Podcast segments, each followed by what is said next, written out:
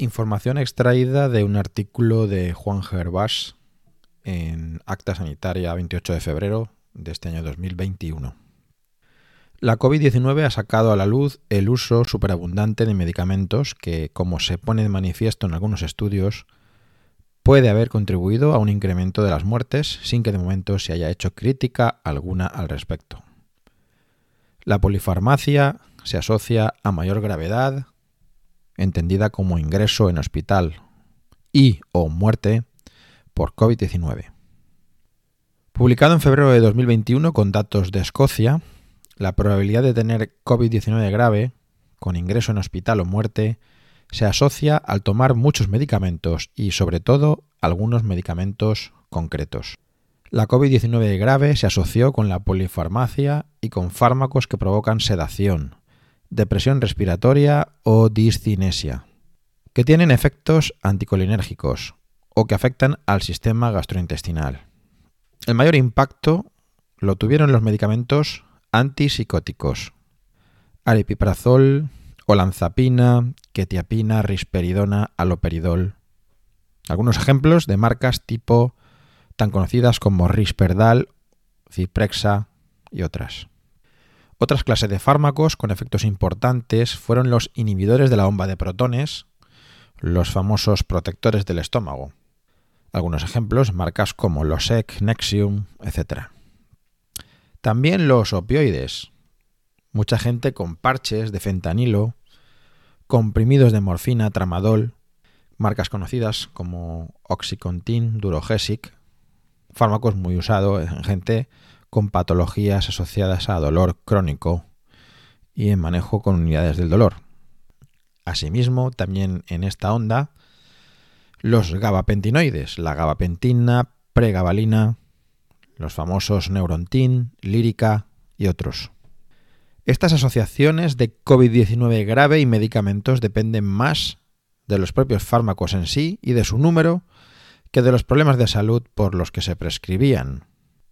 Los pacientes tratados con 12 o más medicamentos tuvieron 11 veces mayor probabilidad de COVID-19 grave.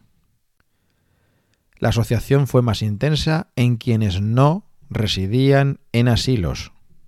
En la misma línea ya se había publicado un trabajo con datos de Aragón, en España, que demostraba que determinada medicación estaba asociada a mayor mortalidad por COVID-19, como vasodilatadores, antipsicóticos y los ahorradores, los diuréticos ahorradores de potasio. Al sufrimiento por la COVID-19, más antipsicóticos. Los antipsicóticos tienen usos aprobados muy restringidos, pero de hecho se utilizan larga mano fuera de indicación como tranquilizantes mayores. Así, en España y en todo el mundo, con la pandemia y sus respuestas de confinamientos y restricciones de libertades, se incrementaron los problemas de salud mental, o al menos las, prescripciones de psicofármacos, los incluyendo los antipsicóticos. Es decir, se incrementó la prescripción de medicamentos que se sabían asociados a muerte por neumonía. Sabíamos que algunos medicamentos podían complicar la COVID-19. Publicado en marzo de 2020 por Joan Ramón Laporte y David Haley, un texto sobre polifarmacia y riesgo de neumonías y muertes por COVID-19. Se difundió un texto por estos autores advirtiendo que había medicamentos que convendría evitar salvo necesidad estricta, pues incrementaban el riesgo de neumonía y muerte, se listaban dichos medicamentos antipsicóticos, inhibidores de la bomba de protones, opioides, gabapentinoides, anticolinérgicos, y se advertía de su sobreuso en la práctica clínica diaria, especialmente en ancianos. Se difundió el texto en bitácoras en catalán, español, inglés, italiano y francés, y se divulgó por las redes de todo el mundo. El propio Joan Ramón Laporte fue entrevistado en la televisión catalana TV3 en abril de 2020 y declaró que le había mandado el texto a todo el mundo responsable de las medidas de control de la pandemia. Esto es Ministerio de Sanidad, Agencia Española del Medicamento, etc. Sin ninguna respuesta. El texto se envió a varias revistas internacionales como British Medical Journal, The Lancet, New England Journal of Medicine y otras. En todas fue rechazado sin mayor explicación. Tal vez los intereses industriales estaban y están por encima de la salud de pacientes y poblaciones. Mayores atiborrados de medicamentos. Podría pensarse que esto de la polimedicación es cosa infrecuente, pero lo dice la noticia. Mayores atiborrados de medicamentos. La polimedicación excesiva se multiplica por 10 en una década.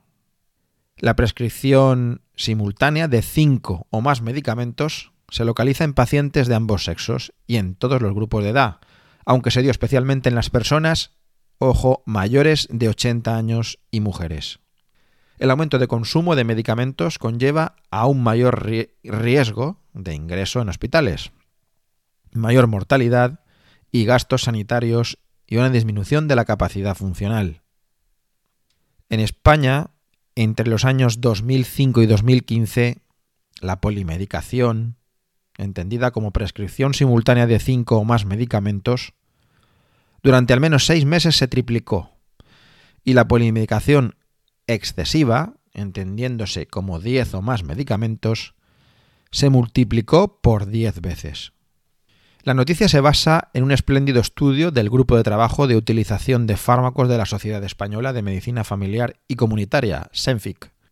La epidemancia y epidemantes en la pandemia COVID-19. Los expertos grandilocuentes de la pandemia COVID-19 epidemiólogos, salubristas, matemáticos, físicos, virólogos y demás, pontifican con falacias patéticas constantes tipo doblegar la curva.